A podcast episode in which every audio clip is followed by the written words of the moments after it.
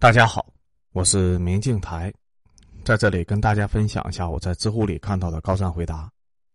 本期的问题是：环球时报原记者傅国豪于二零二一年十月二十五日去世，他为我们留下了何种精神力量？答主是安好心。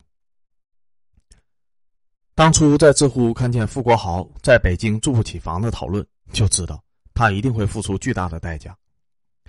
闭着眼也能猜出当时知乎是怎么说的吧？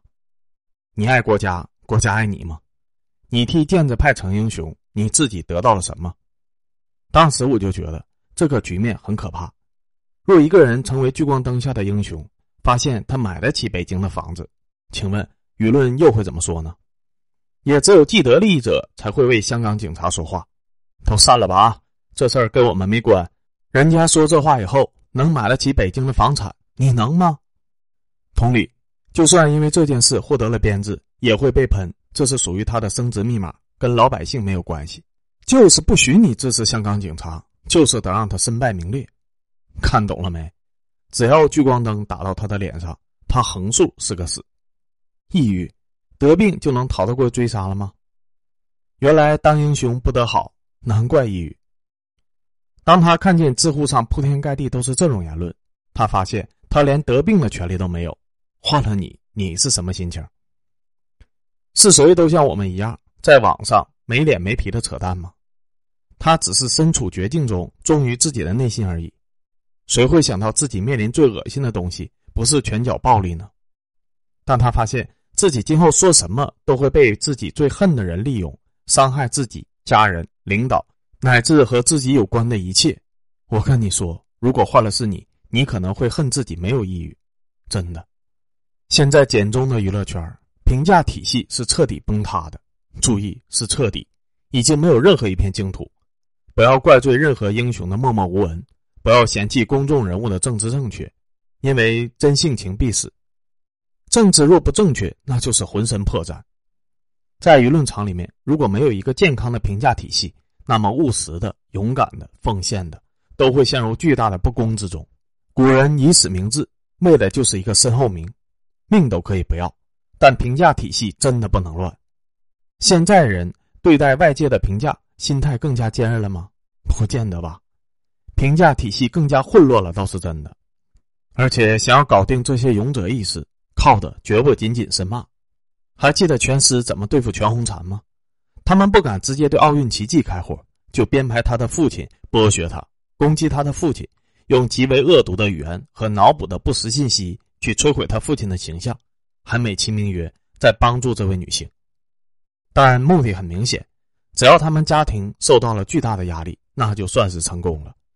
只要能持续的拿他们家庭说事儿，舆论战的火力就可以保持。只要火力保持，他们家就别想好过，并不需要直接否定全红婵任何一句话就可以摧毁他。傅国豪也是。完全可以假借为他说话，让他的领导难堪，让他的家人头疼，让他的朋友远离自己，让他很难再接触到更有发挥空间的资源。最重要的是，让他的付出无意义化，让他的行为没有追随者，还能以替他们感到不公的架势说出来。有多少谋反是以清君侧的借口说出来的？这类套路更常见了，比如善于利用傅国豪的人。使其英雄的行为无意义化的人，一定是曾经有过“英雄的血都白流了”的说辞。这句谣传还安在了伟人的身上。虽然表面上是为了现在的人感受到的不公呐喊，但细想起来极为的恶毒。因为那些牺牲自己的人早已经没有嘴去辩驳了，可能连后代都没有，而定义他们的人却可以随便的说三道四，流几滴鳄鱼的眼泪就可以瓦解英雄连命都可以舍弃也要达成的目的。一个人豁出性命也要保护的东西，至少要一起扛过枪、一起流过血的人来讲，实在不行，让相似行为的后继者来讲也勉强。但无论如何，也轮不到其成果的承接者来搬弄是非。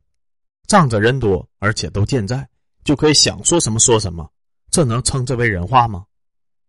现在傅国豪所做之事，意义又被架空，定义权又被掠夺走了。他去世以后，更没有人守护这份意义了。可以说，我天天在知乎见证这些人身前身后名被夺走的悲惨。真的比所有小说设计的剧情都恐怖。现在的文艺作品对传播学的扭曲用法，探讨度基本为零，和现实比起来，悲剧都太温柔了。另一个答主安医生，与其说精神力量，倒不如说留下了普通青年在当代中国的悲哀。他在香港机场的那一声喊，是他的高光时刻。无论支持他还是反对他，记得的也都是这个时刻。作为一个活了三十年的人，拥有不错的学历、成绩不错的人，一度获得过全国关注的人，我们所知道的全部，就是他的父亲在宣布他死讯的时候，开篇所说的“知名爱国爱港记者”，仅此而已。他究竟是什么样的人？喜欢什么？经历了什么？梦想是什么？志向是什么？不知道。他何以健康一步步的恶化？何以最后竟然轻生？他是否有就医？看不到。在他人生的最后阶段，是如何得到家人的陪伴？也没有人知道。一个年轻人就这样默默的死了。可是除了“爱国”两个字，我们什么都看不到。抛开爱国光环，这就是一个非常普通的青年。二线城市出身，父亲是一个体制内的普通员工，没当上官而母亲又下岗。靠着自己的努力考上了不错的大学，毕业以后工作了几年，进入一家颇有名气的国企工作。然而，这些外表光鲜的国企里面，往往有一种奇特的序列——编制。刚进来的新员工，无论学历如何，都先以一种临时工的身份工作着。他们的收入极低，往往可能只有在编人员的三分之一。傅国豪本人甚至没有办法负担得起房租，更遑论买房。等待他们的就是在这家单位苦熬，等着什么时候空缺出编制，然后想办法苦心钻营去补上这个珍贵的漏缺。要么就是满心热情被耗尽，像耗干电量的干电池一样卷铺盖走人。他被打了，变成了全国的焦点，这可能成为他人生的一个转折点。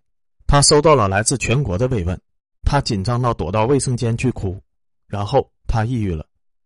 然后他以经济压力为由辞去了工作，整个过程中，他那个每天都在网上激扬文字、挥斥方遒的领导，除了他被打死之外，再没有提到过他，没有提起过他的经济压力，没有提起过他的编制，没有提起他为什么离职，没有提起过他的健康情况，没有提起过他的死讯，什么都没有。在他那片爱国的海洋里，留不下那个以自己的身体为报社在那起事件中。赢得骤然关注度的年轻人，一个同样爱国的年轻人，他的一丝一毫的踪迹。作为一个新闻工作者，他甚至几乎没有给自己发过声音。这一切由另一个人代劳，他的父亲。这位父亲在本职工作中并没有什么出色之处，但念念不忘以儿子的名气来秀自己。在他的笔下，他那个年近三十岁的儿子是思想单纯的年轻人，需要自己教导。需要他跟单位的领导说要派任务要加压，就算儿子离职不愿意张扬，他还是执意要把这件事情公开。满篇就是我是英雄的父亲。即使在悼念儿子的文章里，居然还不忘说：“我曾经是名军人，是体制内，有着四十二年的工龄，文化事业单位的副高级职称的文学创作者以及辅导干部。”这简直不像是给他儿子，倒像是儿子给他写的悼文。事实上，无论是《环球时报》胡锡进，他的父亲，还是千千万万个网民，要的都是那一个符号，一个在所谓的黑恶势力下牺牲的符号，要的是那句“我支持香港警察”，要的是从他身上解读出来的爱国精神，然后再用这种解读去给自己涂脂抹粉，或当做满足自己变态心理的慰藉工具。至于这个人重要吗？并不重要。现在又来问他留下了什么精神力量？没有力量，只有狂欢，悲哀。第三个答主，温旭律师。一，因为抑郁症自杀的，距今去世快一整年了。三，不是《环球时报》和胡锡进不当人，海外高危任务正式工派遣一般不会被批，这是宣布的内部规定。当年叙利亚、利比亚内战一开始去的。都是两个刚毕业的小姑娘，富摊上去香港很不错了。四，环球时报给他的工资也没有很低，需要家里倒贴的原因是因为这哥们的脸皮实在是太薄了，回北京以后，各种吃爱国饭的跑去蹭流量，这老哥还得自己掏腰包给这些人管吃管住，这怎么可能撑得住呢？果树上的果子再多，让人随便拿半天也就给刮光了。五，就这样的薄面皮儿，自然不可能再伸手要待遇。老胡在《环球时报》内部其实是很宽厚的，但是实在是推不动这哥们儿。六，他的事情除了让黑豹分子难受，这边上面有些人的脸色也不太好。这么大一机场被人占据了，还拘禁人，你天天提，岂不是打我脸吗？没有民众的舆论那么热切。父去世，新老天津人媒体内部知道的很多，不给说。七，精神卫生方面的问题实际上非常值得关注。然而，如今就跟古代贵族热衷于肺痨病一样，精神卫生的社会关注点被一群伪抑郁症、伪阿斯伯格患者占据了，真正的病人难以得到关心。本来为逝者会，不想太深谈。傅国豪的问题本质上是人生期许与现实的落差没有跨过去，而机场时期又给正在精神磨合缓冲期的傅以重大的打击。在校的学生如果不积极参与社会实践的话，往往会在毕业三四年内遭遇到重大的冲击。当警察本以为会天天拿枪抓杀人犯，结果天天就是蹲着看电脑拦截反诈骗短信。当律师本想着干几个惊天大案子，结果全是家长里短。我做法律十年了，人命案子都没有过几桩，头几年也是很郁闷的。当记者本以为天天大新闻，实际上只是错字校对和审核员。他的父亲提及的，在仅靠单位十分钟就可以响应的一个人租一整套三里屯的房子作为写作空间的准备，是有必要的吗？抱歉，毫无必要。这只是对职业的过分期许。环球时报是一个很庞大的一部机器，突发新闻有值班编辑，重大新闻有资深编辑和记者，专业新闻有专业记者和特约记者。没有什么特别重要的事项需要半夜打电话把你喊起来。也没有什么重要的担当需要交给一个新人不眠不休的三易起稿。不要说环球、新华社、央视、人日这种超一线的，都很少有半夜起来加班、熬夜连轴转的。就算你稿子写错了，当班的编辑顺手就给你改了，早上过来通知你，扣个小绩效而已。你自以为精心写作的稿子，在编辑那里并不算什么。为了整个版面的整齐，这篇文章可能会被砍掉很多。也可能会被征集很多内容填满版面。傅在机场的遭遇给了他很大的精神冲击，但是也给他带来了很大的职业满足。回到北京以后，他一直期待再有这种披挂上阵的机会，怀着不切实际的理想期许，在单位附近租了一整套房子，期待十分钟从床上站起来投入紧急战斗，请求领导多给我加担子，请求轻伤不下火线。然而，现代社会没有那么多的大事，外派。一个已经出过事并且精神受到过创伤的人，按照规章是不能外派的。分房给编制这种事情就别拿出来说了。负的事情再大，也就是被群殴了。同系统里面战区外派的都一大堆，叙利亚、伊拉克、苏丹、也门，那都是枪击每一天。还有一堆的名校毕业，精通各种语言和专业技能，地方提拔的业务骨干。他这种社会招的新人，业务天赋也不高。真的轮不到，编制如果付厚脸皮往网红方向炒作，玩出统战价值，还稍微有点可能。傅国豪回到北京以后，到辞职的这段工作是很平淡的，工作要求很轻，这让傅很惶恐。全国人民的关注容易加深，让他很期待能够有所回报。工作越轻，傅的精神状态越差，越希望能加担子。但是从上面来看，你的状态越差，我越不跟你加担子，最后形成了一个死循环。傅感觉自己越来越变成了一个吃白食、吃闲饭的人，最后自己受不了辞职了。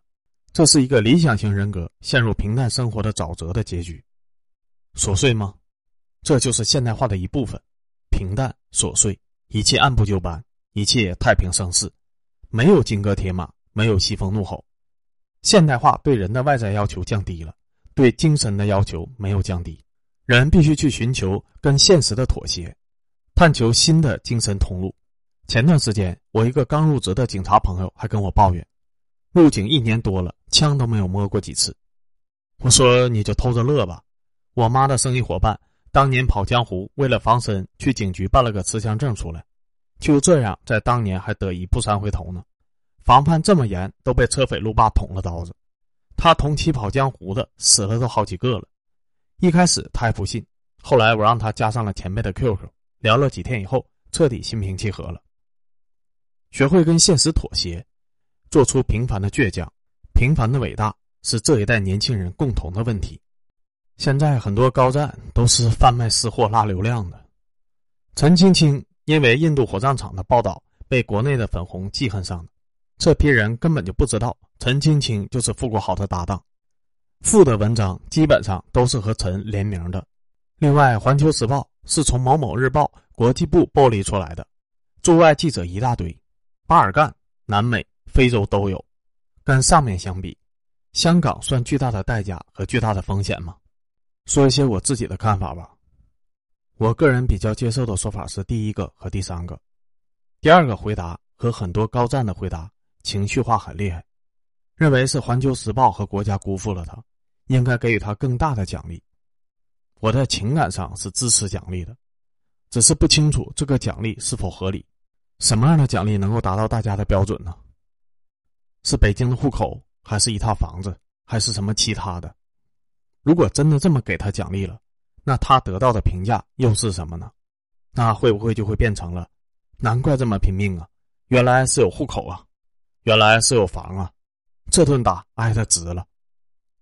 所以，当一个人在被放在聚光灯下以后，永远会被有心人找到攻击的方向。他太需要一个大心脏了。一夜成名，对于一些心思细腻的人，真的不是什么好事。真心希望他的家人能够早日走出悲伤，不要再遭到一些人或者是组织的恶意骚扰，别再让他们受委屈了。